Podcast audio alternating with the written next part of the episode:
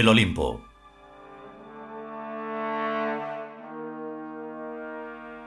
Vigésimo séptimo capítulo. Segunda parte.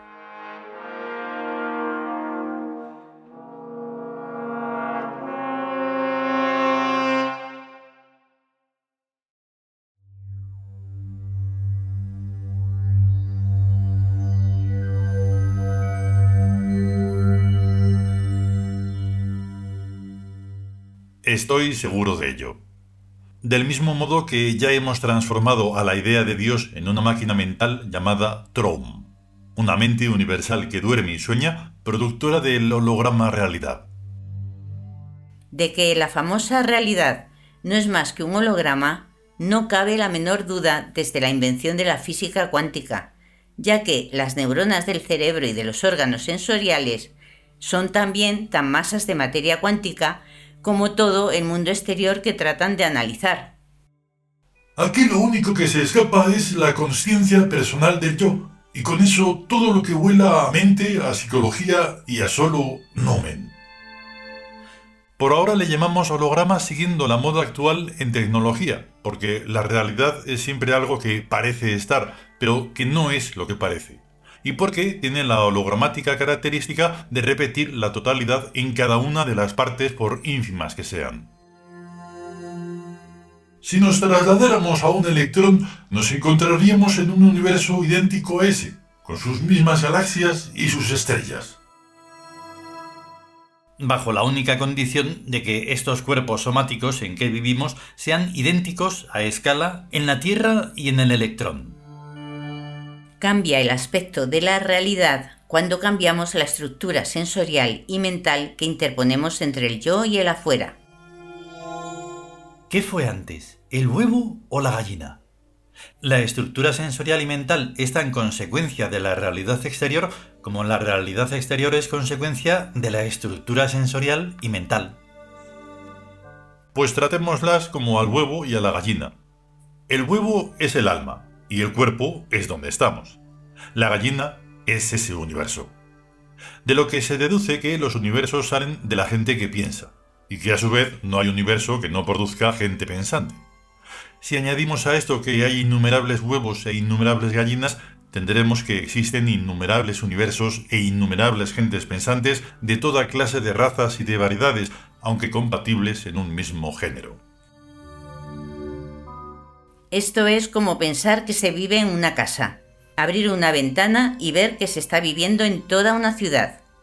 Así que, entre las posibilidades que se ven y las posibilidades que se intuyen, hay más que de sobra para que los dioses de Birk estén existiendo realmente en algún lugar, y no lejano, ya que podemos pensar en ellos bastante bien.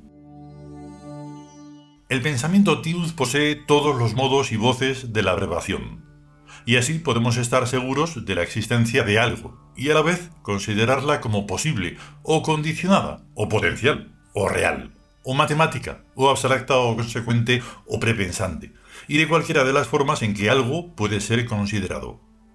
Esto sería simplemente una habilidad curiosa si no redundara también en efectos prácticos. Los poemas de Homero están bien, pero además son comercializables de miles de maneras, en libros, en óperas, en estatuas, en cultura, en turismo, en películas e incluso en forma de principios políticos y sociológicos. Los Tiud amamos la vida más que nadie y degustamos sus productos después de elaborarlos con los más retorcidos alambicamientos que el genio de los espíritus puede idear. Esto es obligado si queremos que nuestra civilización sea tan sutil y poderosa que los humanos ni la perciban ni puedan oponerse a ella, convertidos en animales domésticos. Yo me pido a Clinton, el actual presidente de eso que llaman los Estados Unidos. Parece un osito tan gordito y tan suavito. Tuyo es. Conviene que nos repartamos todos los mayores personajes del poder humano para teledirigirlos y teledirigir su mundo. Pues eso está hecho. Aquí somos cinco y en la Tierra hay cinco continentes, uno para cada uno. Tella se cuida con América entera. Yo con África. Europa para acá, que es el mayor. Asia para Thor, que está muy interesado en los japoneses. y Oceanía para Lor. El narrador de los siglos ni confirma ni niega que este reparto del mundo humano siga siendo igual en la actualidad de los siglos que pasan por el cauce del tiempo inmóvil. Lo más probable es que el gobierno de las naciones vaya siendo entregado a dioses de la clase Delta Tercera.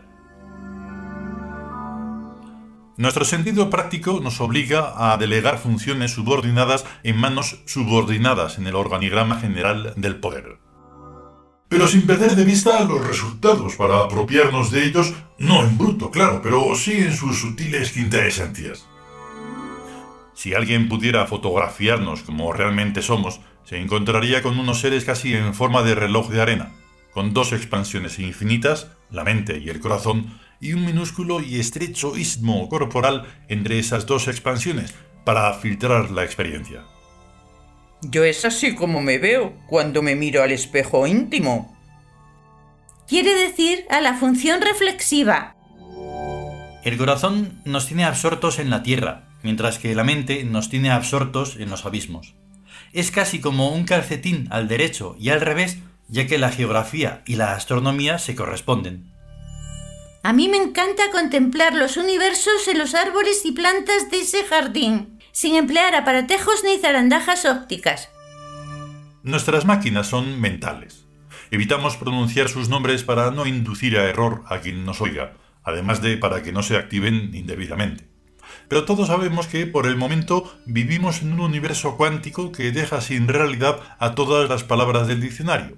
Piedra, árbol, casa, humano, flor, etc. son estructuras de geometría dinámica torbellinos cuánticos imposibles de aislar entre sí ni de separar en forma de objetos. ¿Queremos jugar a ser microbios?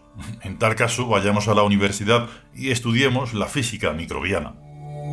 O sea, el modo que tienen los microbios de ver la realidad. Después se molestan por el desprecio olímpico que nos atribuyen.